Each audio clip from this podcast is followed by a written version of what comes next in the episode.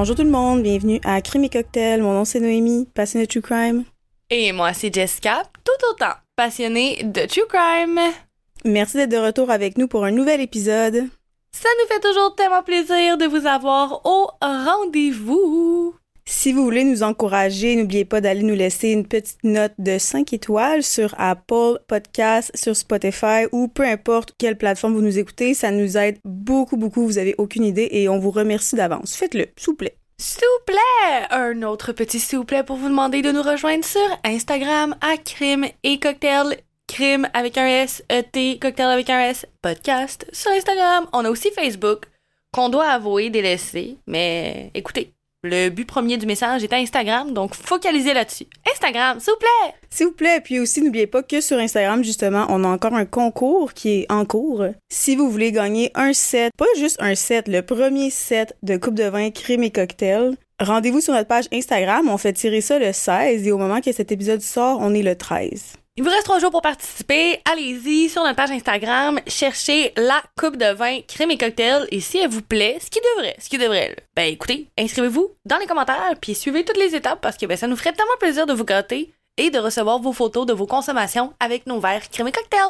Maintenant, allons-y tout de suite avec les moments What the fuck de la semaine. On va commencer avec Jess cette semaine. Jess, qu'est-ce que tu as à me dire?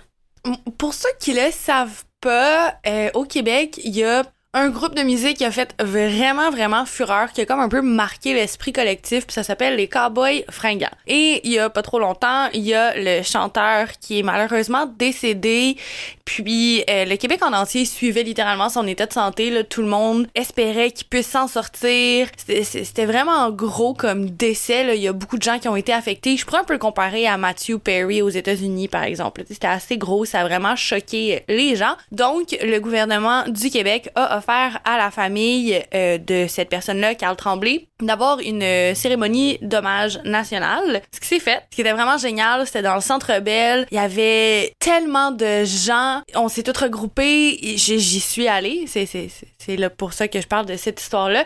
Bref, tout ça pour dire que c'était une belle soirée. Il y avait beaucoup de gens, beaucoup d'émotions en hommage à cette personne-là. Mais mon moment, what the fuck, c'est que je porte des boucles d'oreilles, que c'est comme un peu mes boucles d'oreilles chanceuses avec des pierres d'onyx dessus, que je porte tout le temps. Et puis, en sortant du centre Bell, je réalise que j'en ai perdu une. Mais croyez-le, croyez-le pas, je suis retournée de bord je l'ai trouvée par terre, intacte.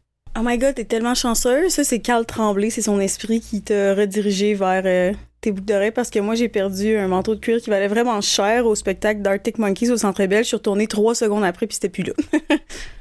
Tu sais, moi, c'était par terre. Il y avait des gens qui pilaient super proches, mais il y a rien qui a comme piétiné ma boucle d'oreille.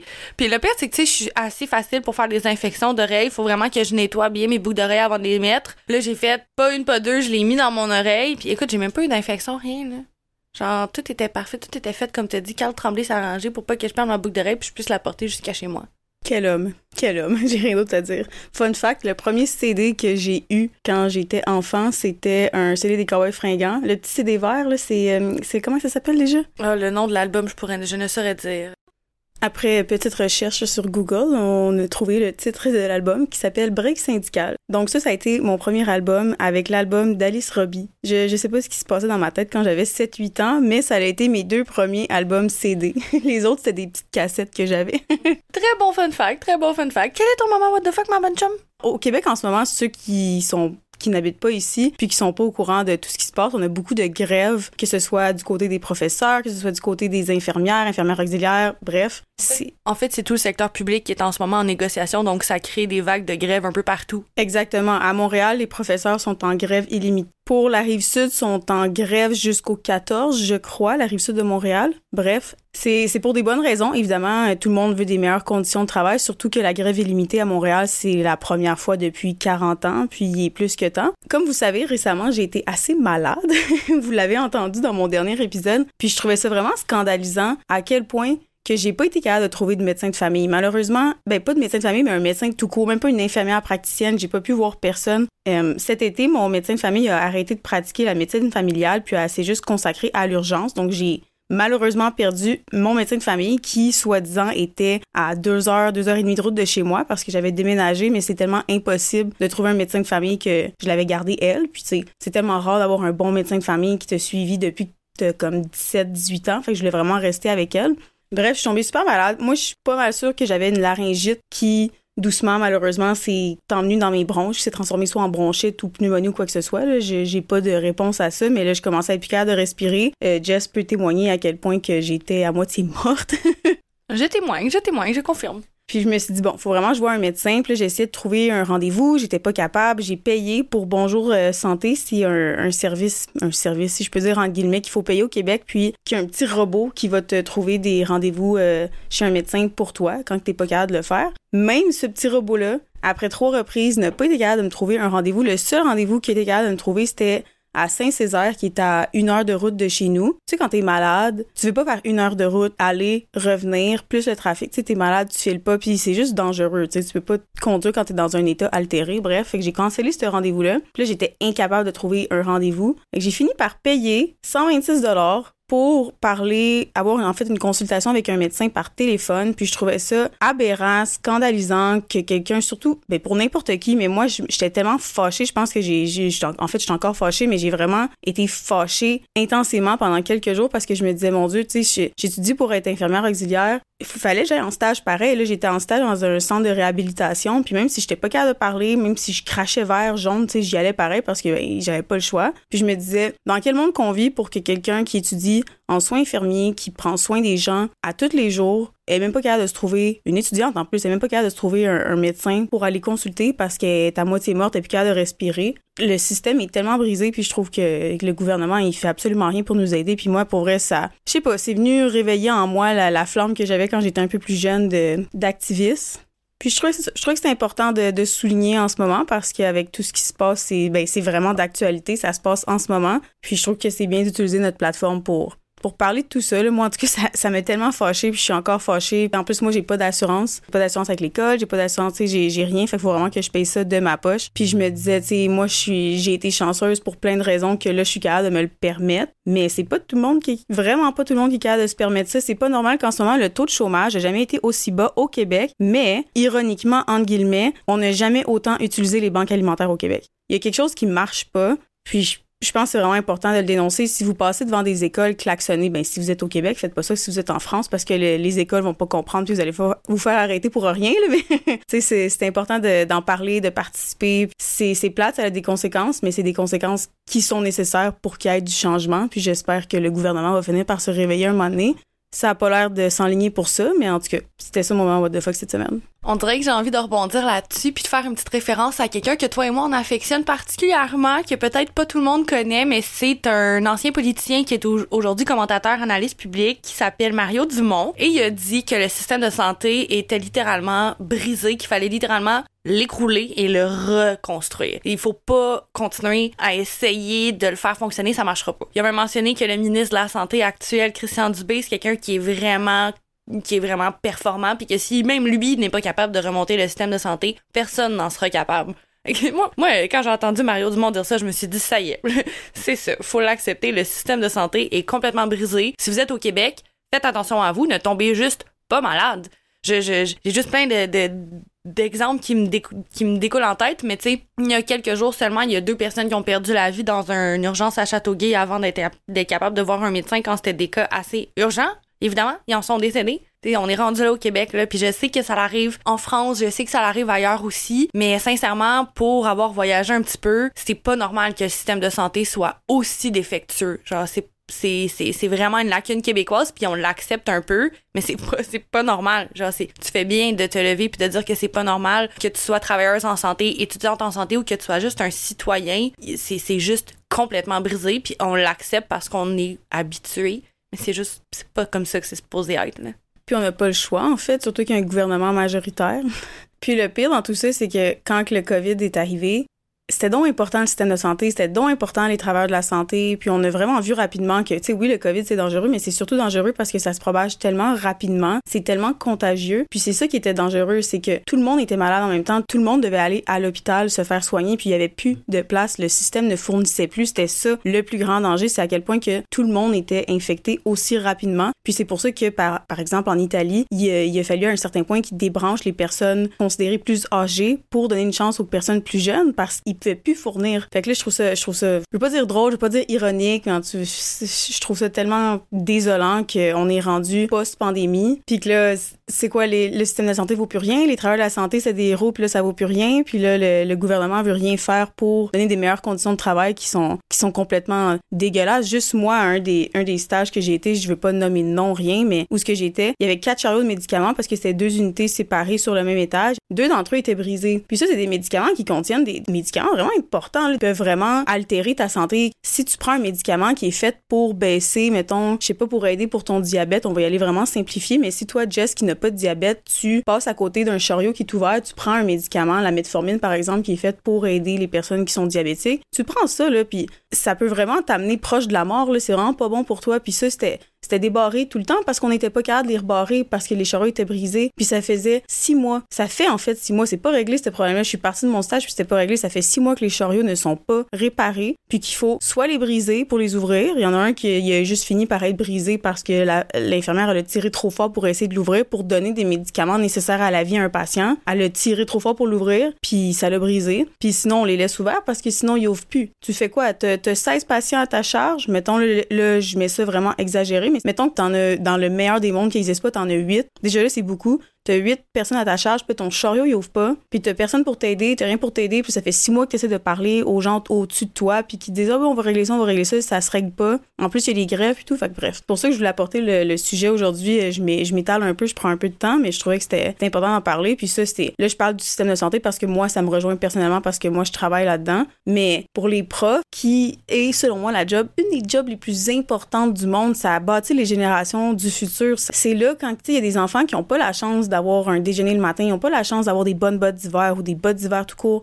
Les profs sont là pour ça. Les profs, ils vont enlever de l'argent de leur propre paye pour venir en aide à ces élèves-là, puis on les traite comment ici? Le gouvernement veut rien faire pour aider ça. Fait que bref, je voulais utiliser un peu mon moment what the fuck de la semaine pour amener ce sujet-là, utiliser la plateforme à moi puis Jess pour parler de, l'enjeu qui se passe en ce moment au Québec. Puis tant mieux si des gens autour du monde en entendent parler. Puis si vous pouvez vous en parler dans, vos pays respectifs, ça, ça va être encore mieux, ça va faire encore plus de pression. Fait qu'on vous invite à le faire parce qu'il faut vraiment que les choses changent ici. C'est, c'est vraiment pas drôle ce qui se passe. Puis je vais finir avec le fait que c'est difficile pour moi, femme blanche qui habite à Montréal. J'imagine même pas pour les peuples éloignés, les peuples autochtones éloignés dans des régions qui ont déjà pas accès à n'importe quel soin de base, que ce soit des soins de santé, que ce soit l'école. J'imagine même pas c'est comment pour eux. Si c'est difficile pour moi, j'imagine même pas c'est comment pour eux. Puis je voulais souligner ça aussi. Tu sais, moi, dans, dans, dans tout ce, bordel-là, j'ai quand même eu la chance d'avoir un médecin au téléphone. Mais ces personnes-là en ont pas. Fait que j'imagine même pas à quel point. Puis ça, on n'en parle pas. Puis j'imagine même pas à quel point c'est difficile pour eux. Puis à quel point tout ce qui se passe, c'est tellement grave pour eux. Donc, bref. Mon moment de fuck de la semaine était un peu plus intense que celui de Jess. Mais merci d'avoir utilisé ta plateforme pour faire ce puissant message. Puis euh, je vais rebondir en, avec que le, dernier aspect sur lequel tu as, tu as parlé pour les Autochtones. On va juste dire euh, justice à Joyce et Chacuan.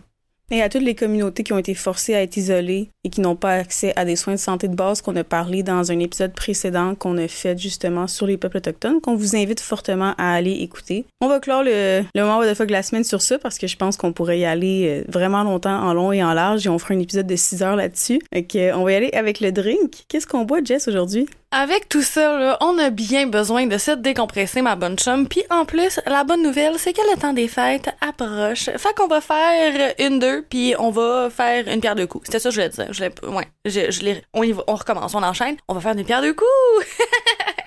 Aujourd'hui, on boit un Dirty Santa ou un Santa sale ou un non, un Père Noël sale. J'essaie de trouver une traduction aussi bonne que le tortillon pour euh, traduire le twist, le lemon twist qu'on avait fait une fois, mais euh, le Père Noël pervers, c'est la seule affaire que je trouve puis je pense que ça il y a des choses qui se traduisent juste pas. Fait qu'on boit un Dirty Santa.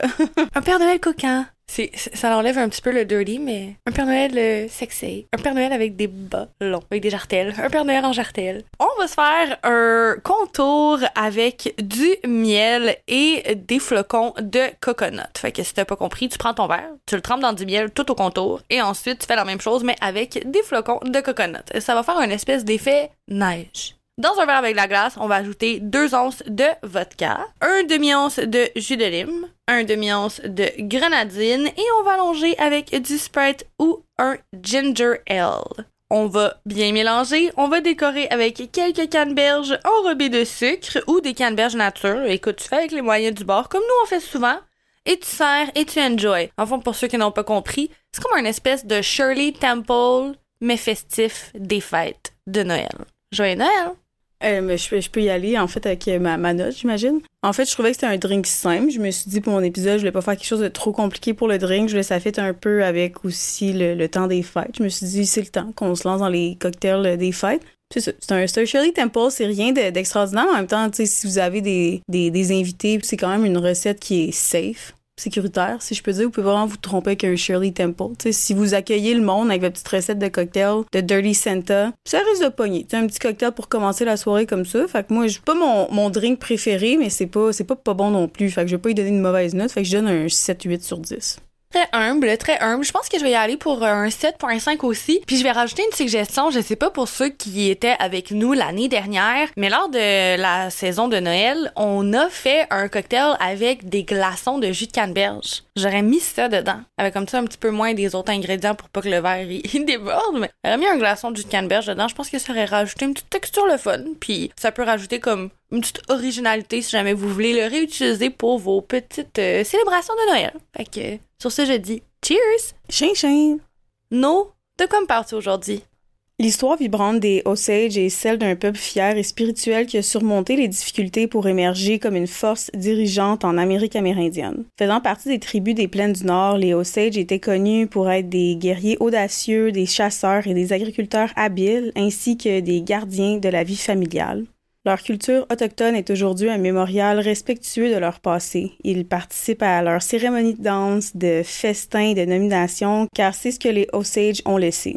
Ils n'essaient pas de recréer le passé, ils sont le présent et leur culture est dans le présent. Comme toutes les cultures indigènes, les Osage sont un peuple traditionnel. Peu importe où nous allons, nous sommes toujours Osage et c'est ce qui nous ramène à notre nation Osage. Communier les uns avec les autres, avoir des relations les uns avec les autres et être reconnus chaque année lors de nos cérémonies comme Osage. Ça, c'est un texte que j'ai pris sur le site web de la Osage Nation Foundation. La Osage Nation Foundation, c'est une organisation à but non lucratif qui existe pour promouvoir le développement continu de la réserve Osage et des communautés influencées par la nation Osage. Voici une partie de leur histoire. Elle n'est pas la mienne, mais en tant que femme blanche vivant sur des terres qui ont été arrachées et volées au peuple autochtone, c'est non seulement ma volonté et mon devoir d'utiliser cette plateforme pour partager cette histoire, mais bien franchement le minimum que je puisse faire. Aujourd'hui, je vous détaille en un court résumé le livre et le film basé sur l'histoire de ce peuple, Killers of the Flower Moon puisque je sais que c'est pas tout le monde qui veut ou qui peut prendre le temps en fait de lire ou de regarder un film de 4 heures, j'allais du mieux de mes capacités résumer le tout dans un épisode de podcast afin que l'histoire de la nation Osage rejoigne le plus de gens que possible. Mes sources pour le cas d'aujourd'hui sont variety.com, history.com, britannica.com, time.com, oakhistory.org, wikitree.com, historyvishollywood.com, wikipedia.org, osagenation-snn.gov.news, newyorktimes.com, famoustrials.com, oakhistory.org et osagefoundation.org. Comme l'explique le livre de Grant et le film de Scorsese, la cause des meurtres remonte au début des années 1870, lorsque le gouvernement américain a forcé le peuple Osage à quitter ses terres du Kansas et à s'installer dans le nord-est de l'Oklahoma. Au début des années 1920, la tribu Osage en Oklahoma était dans une position assez unique. Ils étaient la population la plus riche par habitant de la planète. Comme je viens tout juste de dire, et comme beaucoup d'autres tribus des peuples autochtones, ils avaient été arrachés de leurs terres pendant les guerres contre leur peuple dans le siècle précédent et ont été forcés d'aller vivre dans des réserves au milieu de nulle part. Le président Thomas Jefferson, après avoir racheté aux Français l'achat de la Louisiane, a promis la paix aux Osage qui y vivaient. Évidemment, cela n'a pas été le cas. Dans les années qui ont suivi, Jefferson a menacé les Osage de signer un traité au risque qu'ils deviennent des ennemis de l'État, qui finirait par les priver d'environ 100 millions d'acres de leur terre natale et les pousser vers l'ouest. Les ancêtres Osage se sont retrouvés au Kansas où les colons blancs ont rapidement terrorisé leur peuple.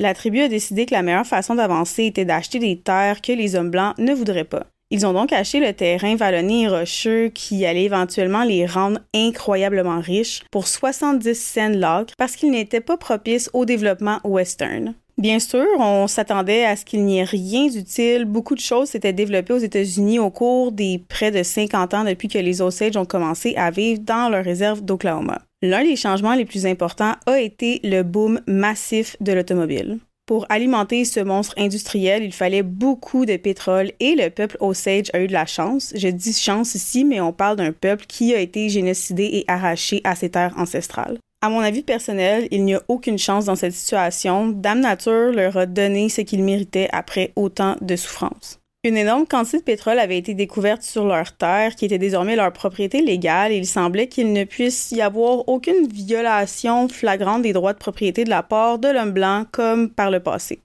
Après la découverte d'importants gisements de pétrole en 1894, les Osage se sont enrichis énormément, louant les terres aux Blancs pour obtenir et extraire du pétrole et l'argent a été attribué à tous les membres de la tribu.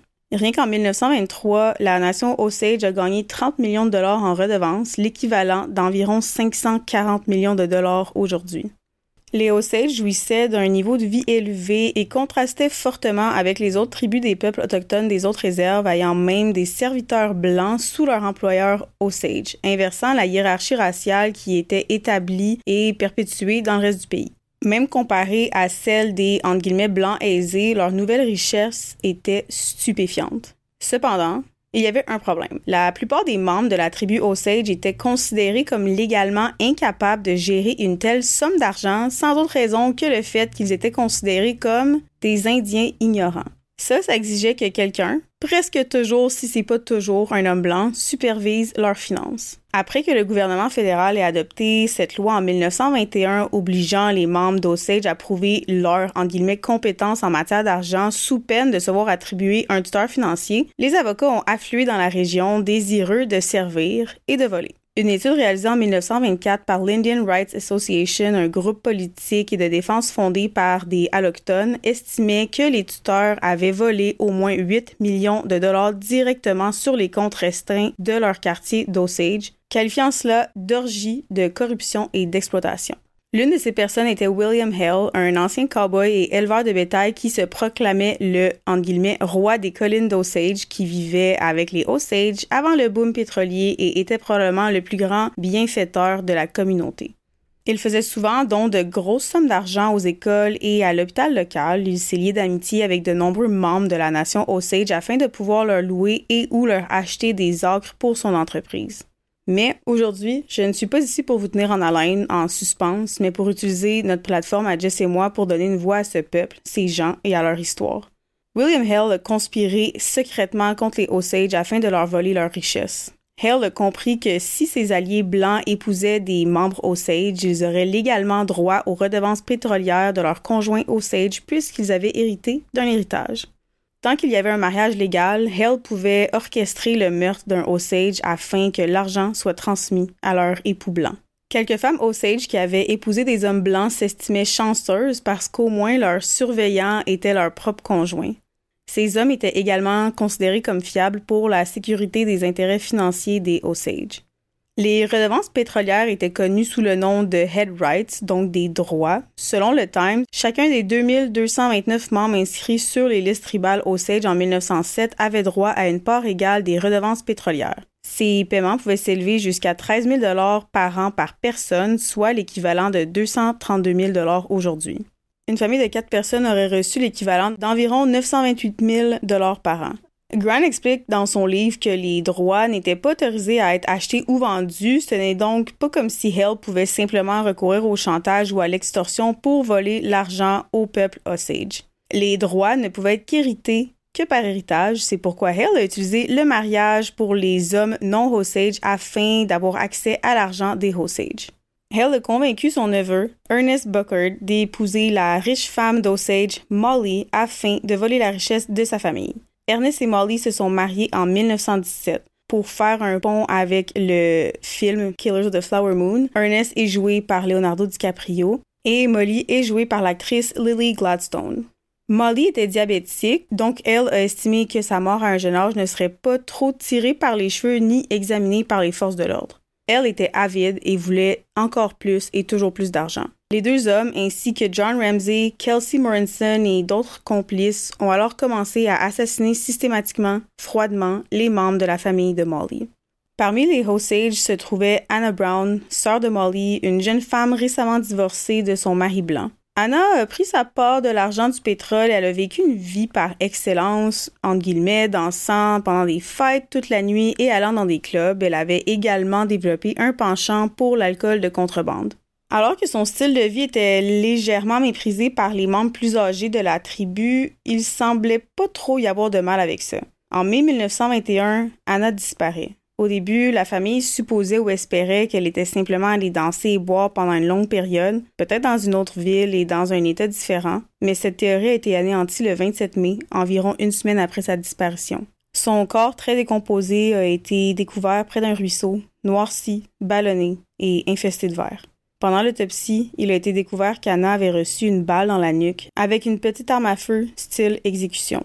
La seule preuve qui a été trouvée sur les lieux, c'était une bouteille qui contenait probablement de l'alcool illégal et deux séries de traces de pneus. Incapable de trouver le meurtrier, les autorités locales ont jugé sa mort accidentelle en raison d'une intoxication alcoolique et ils ont mis l'affaire de côté. Une balle dans la nuque, mort accidentelle, par intoxication. C'était exactement ça que j'allais demander. Dans quel monde est-ce que recevoir une balle dans la nuque est un accident? L'histoire commence. Maintenant, il restait deux sœurs vivantes de cette famille-là, Molly et Rita. Rita était mariée à un homme Osage nommé Bill Smith et une troisième sœur, en fait, était décédée quelques années avant d'une maladie mystérieuse. Au même moment que le corps d'Anna Brown a été découvert, le corps d'un autre Osage, Charles Whitehorn, également connu sous le nom de Charles Williamson, a été découvert le même jour. Il avait été abattu de deux balles dans la tête. En février, quelques mois plus tard, un autre homme Osage du nom de William Stepson meurt de façon inattendue et c'est à ce moment-là que tout va commencer à devenir de plus en plus étrange. La mère de Molly, Rita et Anna, Lizzie Q. Kyle, était, si on peut l'appeler, de la vieille époque. Leur nouvelle richesse la rendait un peu mal à l'aise et suspicieuse et elle se satisfaisait complètement avec les anciennes traditions Osage. Malgré le comportement téméraire moderne de sa fille Anna, c'est elle qui a toujours été l'enfant préféré de Lizzie. En 1921, moins de deux mois après la mort de sa fille, Lizzie est décédée. Sur le coup, plusieurs croyaient qu'elle était morte de chagrin, mais avec du recul, ce serait des suites d'un empoisonnement présumé. Entre mars et août 1922, trois autres personnes liées à la communauté Osage sont mortes soudainement et mystérieusement. Le troisième est un homme blanc envoyé à Washington, D.C. en tant que représentant des Osage pour enquêter sur les meurtres sur les terres Osage. Son corps a été retrouvé nu et il avait été poignardé plus de deux douzaines de fois. Janvier 1923, les corps d'autres membres Osage assassinés sont retrouvés, notamment les corps de Joe Greyhorse et Dana Sanford. En février 1923, le corps du cousin de Molly, Henry Roan, 40 ans, est retrouvé dans son auto qui était dans le fond d'un ravin, une balle à l'arrière de la tête. Plus de deux décennies plus tôt, il aurait été brièvement marié à Molly. Est-ce que c'est un cousin proche ou pas? Je pense qu'on n'est pas là pour comme, débattre ce, sujet-là. Est-ce que c'est vraiment son cousin? Bref, je sais juste qui était lié à Molly d'une façon ou d'une autre, puisque c'est ça qui est important dans l'histoire que vous devez retenir. C'est que tout est pas mal relié à Molly et sa famille. Parlant d'elle, elle a maintenant perdu deux sœurs, sa mère, en plus des membres de sa communauté, mais rien à se calmer. La dernière sœur restante de Molly, Rita, est décédée aux côtés de son mari Bill Smith quelques mois après le meurtre d'Henry. À 3 heures du matin, leur maison explose, tuant Rita et une jeune domestique blanche sur le coup. Bill a survécu à l'explosion, mais après quatre jours, il est décédé à l'hôpital. Il est probable, et en fait, c'est peu dire qu'il est probable, et certain presque que Bill a été pris pour cible parce qu'il s'était montré très franc quant à la capture des meurtriers des meurtres précédents dans sa communauté et aussi parce que William Hell voulait la richesse de la famille de Molly à lui entièrement. Avant de mourir, Bill Smith déclare qu'il n'a que deux ennemis au monde, et ce sont Bill Hell et Ernest Buckard. Si jamais vous êtes un peu perdu parce que c'est un peu technique puis que je dis plusieurs noms dans un vraiment court laps de temps, Bill Hell, c'est le fils de William Hell, donc le, méchant dans l'histoire, si je peux dire ça comme ça. Ernest Buckard, c'est aussi, c'est aussi le neveu de William Hell et le mari de Molly, qui a été marié à Molly par William Hell pour voler la richesse de la famille de Molly. Est-ce que ça fait, ça fait du sens? Est-ce que vous, vous êtes perdu? Toi, Jess, ça va bien? Est-ce que tu suis bien? Je suis très bien. Parfait. Donc, à ce point, les séries de meurtres étaient appelées la règne de terreur des Osage. En moins de deux ans, Molly a perdu ses deux sœurs restantes, assassinée brutalement, ainsi que sa mère, et c'est à ce point que les suspicions quant à la mort de Lizzie ont commencé à germer. Comme William Hill le voulait et le soigneusement planifié, les finances de la famille de Molly sont toutes revenues à elle et à son mari, Ernest. Treize autres décès d'hommes et de femmes Osage de sang pur qui avaient des tuteurs nommés par les tribunaux ont été signalés entre 1921 et 1923. En mars 1923, la tribu Osage envoie un groupe à Washington, D.C. demandant l'aide du gouvernement fédéral pour enquêter sur les nombreuses morts suspectes de leur peuple. Les choses n'allaient pas en s'améliorant et ce, dû à l'échec total des forces de l'ordre et des politiciens locaux, en fait, le shérif local avait été démis de ses fonctions pour ne pas avoir respecté la loi et laisser les contrebandiers opérer dans la région. Les premiers enquêteurs extérieurs étaient souvent corrompus, l'un d'entre eux étant surpris en train de collaborer avec des criminels connus et d'accepter des pots de vin. Même le gouverneur de l'Oklahoma, Jack C. Walton, n'était pas fiable. Il a été démis de ses fonctions après avoir servi pendant moins d'un an, après avoir accepté des contributions clandestines d'un pétrolier. Il y avait cependant un homme blanc qui était déterminé à découvrir qui assassinait tous les habitants de la nation Osage et de ses environs. Cet homme était W.W. Vaughan, qu'on va appeler Vaughn, un citoyen local honnête et un avocat qui rassemblait secrètement des preuves par lui-même. En juin 1923, il a été convoqué au chevet d'un neveu d'un célèbre chef Osage qui mourait dans un hôpital des suites d'un empoisonnement apparent. Après avoir fait le voyage en partie en train, Vaughn a pu le rejoindre à temps. L'homme mourant a spécifiquement choisi Vaughn pour lui dire ce qu'il savait sur celui qui l'avait empoisonné. Vaughn a écrit tout ce que l'homme lui a dit et il a semblé convaincu de cette nouvelle information qu'elle constituait une avancée majeure dans l'affaire, mais après avoir sauté dans le train suivant, il n'a plus jamais été revu. Environ deux jours plus tard, son corps a été retrouvé au bord de la voie ferrée après avoir été éjecté du train en marche et le cou brisé. Pour rendre les choses encore plus étranges, si je peux dire ça comme ça, sa réserve secrète de preuves avait été vidée et elle était introuvable. Vaughn a laissé derrière lui une femme et dix enfants qui étaient tous soutenus par les Osage, même s'ils vivaient encore longtemps dans la pauvreté. Je n'ai pas mentionné tous les meurtres individuellement, mais à ce stade, 24 membres de la tribu Osage avaient été tués, ainsi que quelques hommes blancs qui avaient tenté de les aider ou détenaient des informations privilégiées.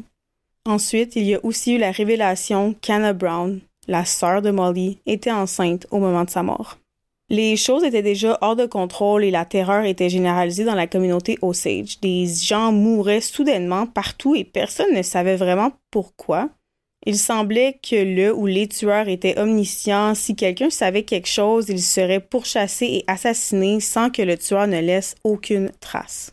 De plus, les autorités locales ont été poussées soi-disant à l'inaction après avoir reçu de multiples messages anonymes menaçants.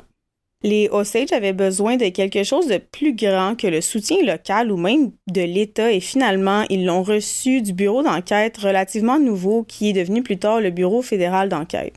Les meurtres de leur communauté se sont rendus directement, enfin, après tout ce temps, à G. Edgar Hoover, ancien directeur du Federal Bureau of Investigation, poste qu'il occupait à cette époque. L'enquêteur principal sur l'affaire était Tom White, un ancien ranger du Texas doté d'un esprit très perspicace.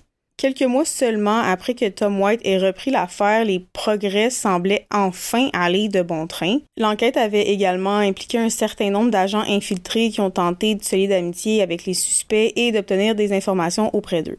Premièrement, Tom White se méfiait du fait que la balle qui avait tué Anna Brown n'avait jamais été retrouvée, bien qu'il n'y ait aucune blessure de sortie. Donc la balle est rentrée dans la tête, mais elle n'est pas ressortie, mais magiquement, entre guillemets, la balle n'était pas là, elle n'a jamais été retrouvée. Les médecins locaux, les frères Sean, ont affirmé qu'il avait fouillé l'intérieur de la tête d'Anna Brown, mais l'enquêteur pensait qu'il avait délibérément éliminé les preuves.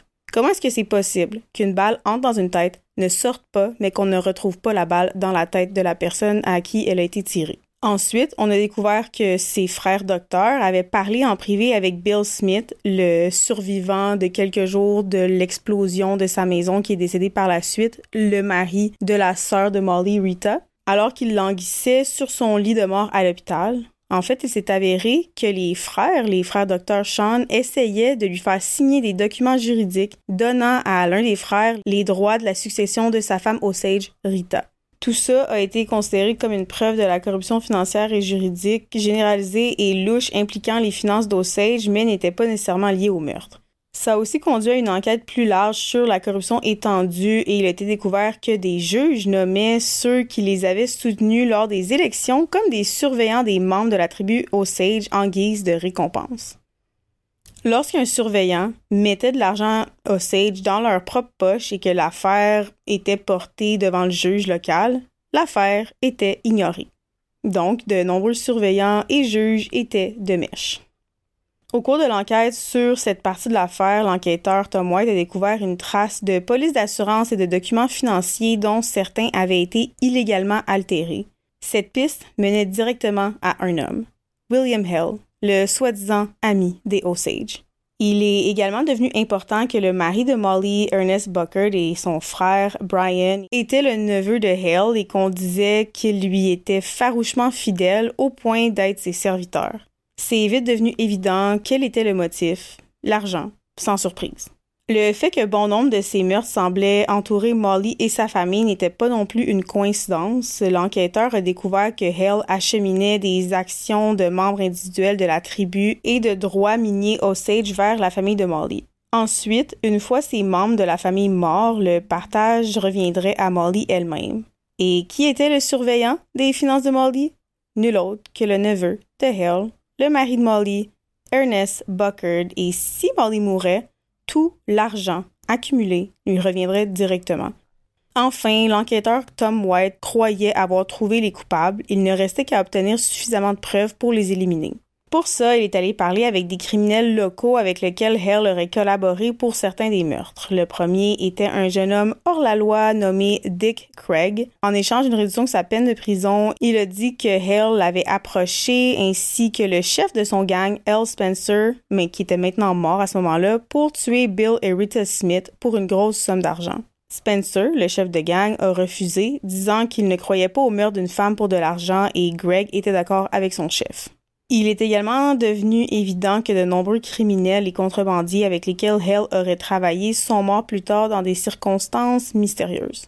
De plus, les agents infiltrés ont découvert un réseau d'hommes blancs locaux secrètement de mèche avec elle, l'informant des activités des autres. L'enquêteur savait que Hale se rapprochait. Hale a commencé à donner de plus en plus d'argent aux gens de la communauté Osage, essayant de consolider davantage sa réputation d'ami des Osage, alors qu'il était en train de comploter davantage sur leur meurtre. Ensuite, il y a eu une autre piste prometteuse. Un criminel en prison nommé Burt Lawson a affirmé détenir des informations sur les meurtres de la famille Smith. Dans un interrogatoire, il a déclaré que Hale l'avait approché pour lui proposer de faire sauter la maison des Smith, ce qu'il a fait, et qu'il avait directement impliqué Ernest Burkhardt. Vous vous demandez sûrement qu'est-ce qui se passe avec Molly? Eh bien, pendant ce temps, Molly Burkhardt était devenue recluse, ce à quoi Ernest blâmait l'aggravation de son diabète, mais il y en avait plus que qu'est-ce qui paraissait. Un prêtre local s'est inquiété lorsque Molly, qui était une fervente fidèle de l'Église, a cessé d'assister au service. Il a également entendu des rumeurs selon lesquelles elle était détenue contre sa volonté. Un jour, le prêtre a reçu un message secret de la part de Molly qui lui disait qu'elle pensait que quelqu'un essayait de l'empoisonner. Sachant que l'alcool empoisonné était un motif courant pour les meurtres, le prêtre a pu lui renvoyer un message secret qui lui disait de ne pas boire d'alcool qui lui avait été proposé. Même avec cette information, même en évitant l'alcool, son état empirait de plus en plus. Ensuite, on s'est rendu compte que les injections d'insuline qu'elle recevait des médecins locaux, y compris les frères Sean mentionnés précédemment, auraient pu être empoisonnées. Le curé inquiet a rompu la convention du secret entre curé et paroissien et il a divulgué l'information à l'enquêteur Tom White. White a agi rapidement et a obtenu des mandats d'arrêt contre Hale et Burkert, même s'il ne disposait pas de beaucoup de preuves directes, mais Molly courait un très, très grave danger. En fait, Ernest n'a en réalité jamais admis avoir eu connaissance de l'empoisonnement de sa femme.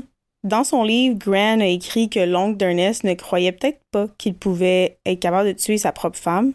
Selon National Geographic, Ernest a également donné à boire du whisky empoisonné à Molly, mais le livre de Grant indique qu'il n'a pas pu être prouvé qu'il était responsable de l'empoisonnement de Molly. Étant donné que les agents du bureau d'enquête ne pouvaient arrêter personne par eux-mêmes, ils ont été assistés par les forces de l'ordre local, qui, ironiquement, comprenaient le shérif local formellement déshonoré qui avait miraculeusement été réélu à ses fonctions dont j'ai parlé plus tôt. Miraculeusement, en fait non, c'est simplement parce que c'était un homme blanc. En 1925, au moins 60 Osage étaient morts et leurs terres et leurs droits de propriété avaient été hérités ou cédés à leurs tuteurs, qui étaient des avocats et des hommes d'affaires blancs locaux. Après les arrestations, les enquêteurs ont tranquillement recueilli plus de preuves directes et d'aveux pour solidifier leur cas. Tom White avait choisi en fait Burkert pour l'interroger plutôt que son oncle Hale. Ernest Burkert était le suiveur, c'était donc plus susceptible de lui de se déverser sous la pression que William Hale, l'homme calme et serein. Et en fait, il avait raison. Ernest Burkert a tout avoué en janvier 1926. À ce stade, Molly avait été transférée dans un hôpital où sa santé s'est rapidement améliorée, ce qui a alimenté davantage la théorie selon laquelle elle avait été empoisonnée par son traitement d'insuline. Je vais prendre un petit moment pour parler du film parce que je, l'ai vu euh, au cinéma, puis je vais parler en ce moment de quand que justement Molly revient de, de l'hôpital et elle rencontre son mari, bientôt ex-mari Ernest, en prison.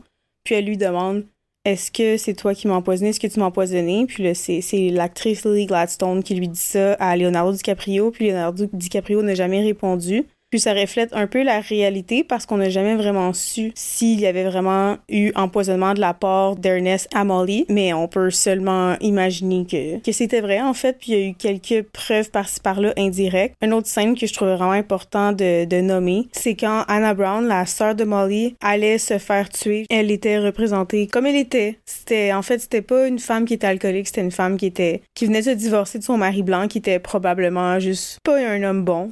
Elle venait juste divorcer, elle faisait juste vivre sa vie. Si elle était alcoolique ou non, en fait, tout le monde a des problèmes de consommation un peu par-ci par-là. Je pense pas que c'est une raison de dénigrer un autre être humain parce qu'il a des problèmes, on en a tous. Puis dans le film, on la voit qui est intoxiquée par l'alcool euh, avec des hommes blancs. Puis elle fait juste les regarder puis leur dire Je sais que vous voulez me tuer, faites juste me tuer, faites juste le faire, tuez-moi. Puis ils l'ont tué. Puis honnêtement, c'est ce que j'aime beaucoup de ce film-là, c'est que je trouve que Martin Scorsese a vraiment été. On ne sait pas si c'est comme ça que ça s'est passé, mais il a vraiment été prendre l'essence de ce qu'on est pas mal sûr de ce qui s'est passé, de ce qu'on peut s'imaginer comment ça s'est passé. Puis c'est tellement difficile à regarder, c'est tellement difficile à lire dans le livre, c'est tellement difficile à en parler en ce moment, mais c'est important de le faire.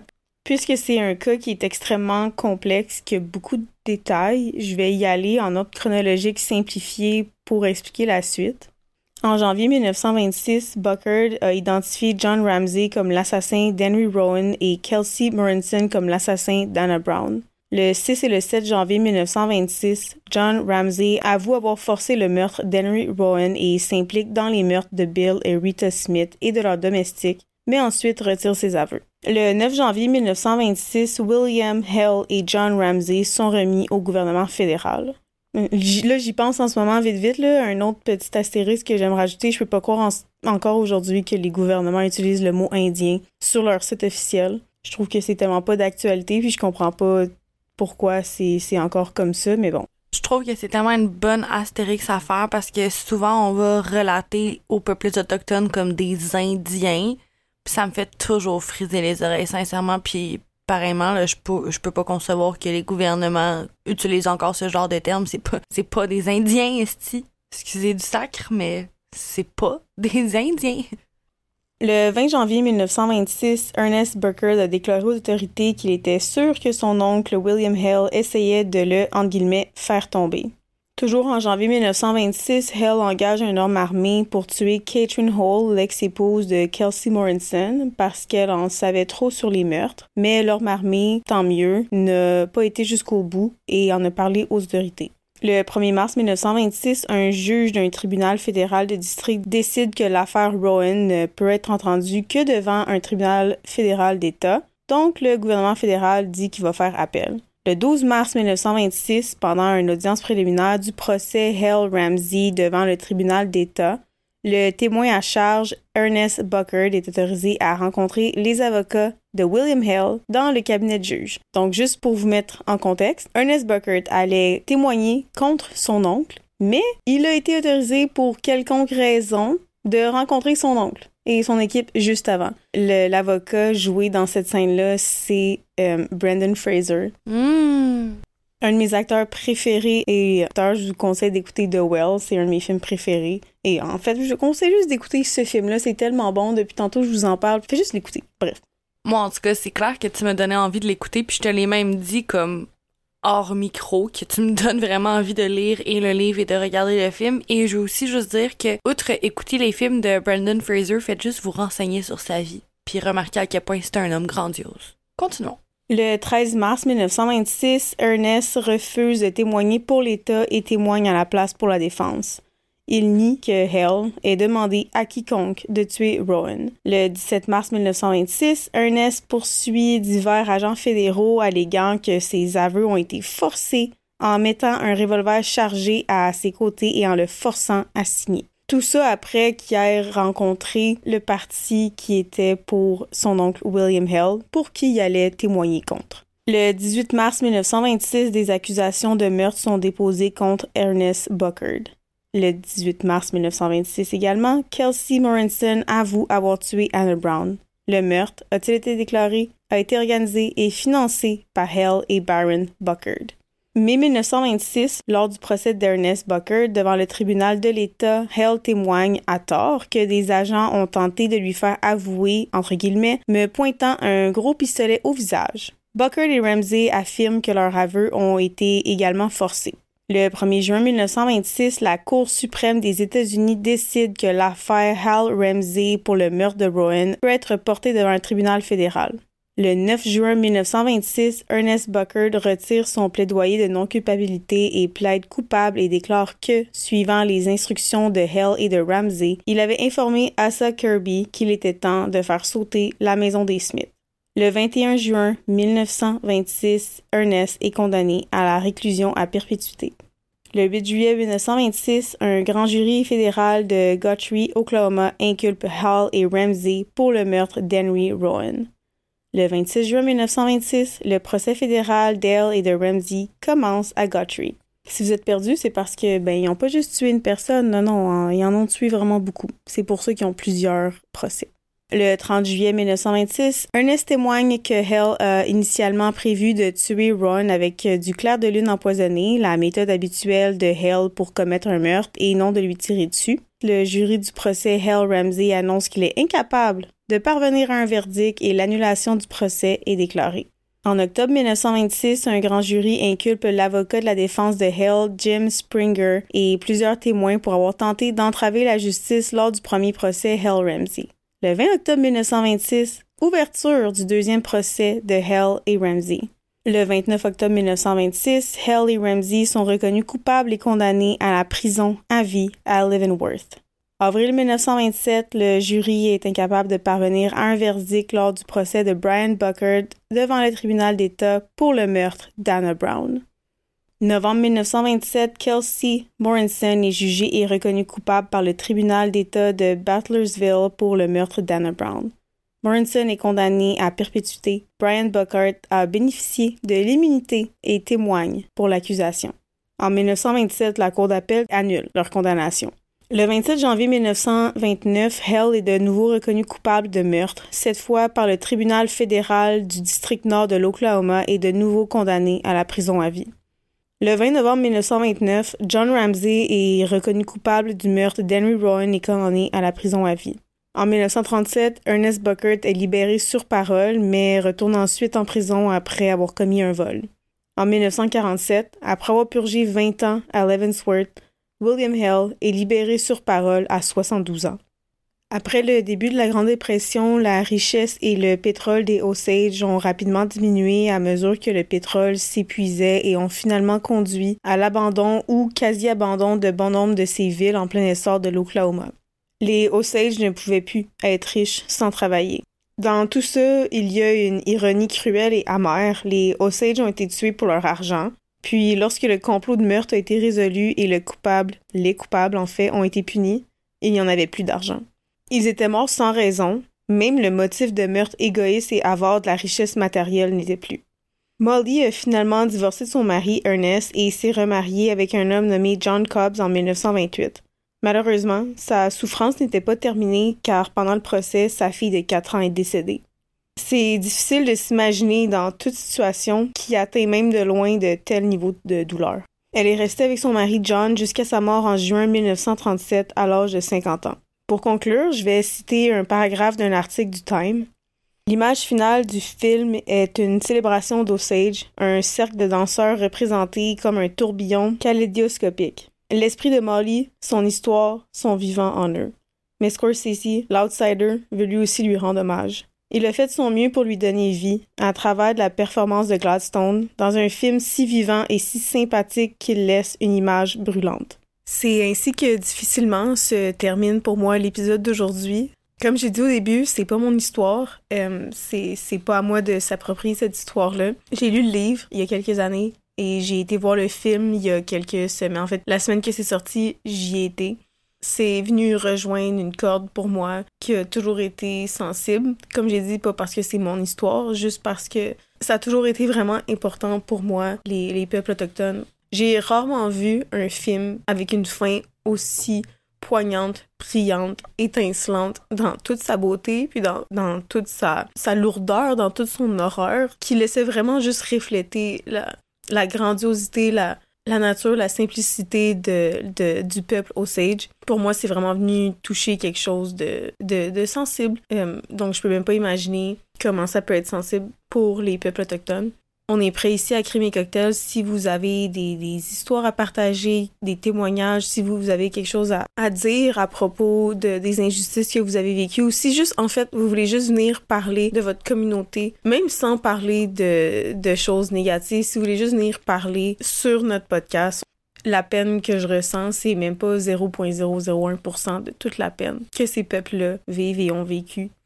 Je trouvais ça fondamental de, parler de cette histoire-là, surtout comme j'ai dit au début que c'est un film de 4 heures, c'est pas tout le monde qui va voir ça, c'est un livre, c'est pas tout le monde qui va lire ça.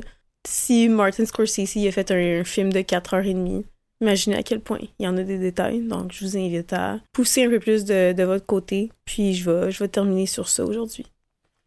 Un grand merci à ma co-animatrice pour cette épisode qui était, était fort en émotion, mais qui était surtout vraiment touchant, poignant, désolant. Je, je, je, je n'ai pas d'autres mots que ceux que tu as mentionnés plus tôt pour dire que, ben, si nous on a de la peine, on peut pas s'imaginer celle que eux, ils ont vécu. Ça a été très difficile pour toi, je le vois. C'est rare que je te vois aussi affecté par, de, par des cas euh, ben merci d'avoir pris le temps de, relater cette histoire, mais surtout merci d'avoir pris le temps de faire les recherches puis de t'être plongé dans cette histoire. Pour vous, c'est une heure et demie, une heure d'écoute. Pour nous, c'est littéralement des heures et des heures et des heures de recherche, de travail, d'écoute, d'analyse. Et je te remercie vraiment d'avoir fait ça parce que je peux le voir à quel point ça a pu être difficile sur toi cette semaine. Parce que des fois, ça paraît pas. Petite face cachée de travailler dans le true crime, des fois, ça peut nous affecter. Des fois, ça vient vraiment nous chercher. Fait que, ben, merci Noémie d'avoir fait cette semaine. Mais je pense que cette histoire-là valait vraiment la peine d'être partagée. Je pense que ton sacrifice va être apprécié par tous les gens qui vont écouter cet épisode. Fait que merci Noémie. Je crois que c'est vraiment peu à payer de, ressentir ce que je ressens aujourd'hui et de bâtir l'épisode que j'ai bâti aujourd'hui, contrairement à, tout ce qui a été vécu par les peuples autochtones. Et pour justement aller de l'avant, on vous invite fortement à aller cliquer sur nos bios, que ce soit sur Instagram ou peu importe ce qu'on est, même si on n'est pas actif sur euh, Facebook. Il y a toujours notre barre euh, que, d'infos que vous pouvez cliquer dessus pour aller sur notre, entre guillemets, site, qui a tous nos liens pour les fondations et etc. Et il va y avoir les liens justement de la fondation Osage Foundation que j'ai parlé plus tôt et d'autres fondations qui vont être là. C'est, pas nécessairement de donner de l'argent, on sait que c'est pas tout le monde qui peut, mais juste de partager, d'en parler. Merci de me laisser, en fait, parler de, de ça. C'est, un honneur pour moi. Merci. Merci à toi. Merci à vous. Je pense que c'est une note euh, assez triste, mais je pense que c'est une bonne note pour conclure cet épisode. La semaine prochaine, on va se retrouver alors qu'on va discuter de notre deuxième cas spécial zodiaque Capricorne et sincèrement, c'est l'un des cas qui m'a le plus troublé de tous les cas astrologiques qu'on vous a présentés jusqu'à présent dans le cadre de ce podcast. Encore une fois, merci à Noémie pour cet épisode. On va aller se remettre de nos émotions, peut-être se faire un deuxième Shirley Temple Dirty Santa, puis on vous revient la semaine prochaine, pleine d'énergie et pleine de bonne humeur, pour un prochain épisode de Crémy cocktail. Cheers, guys! Chien, chien.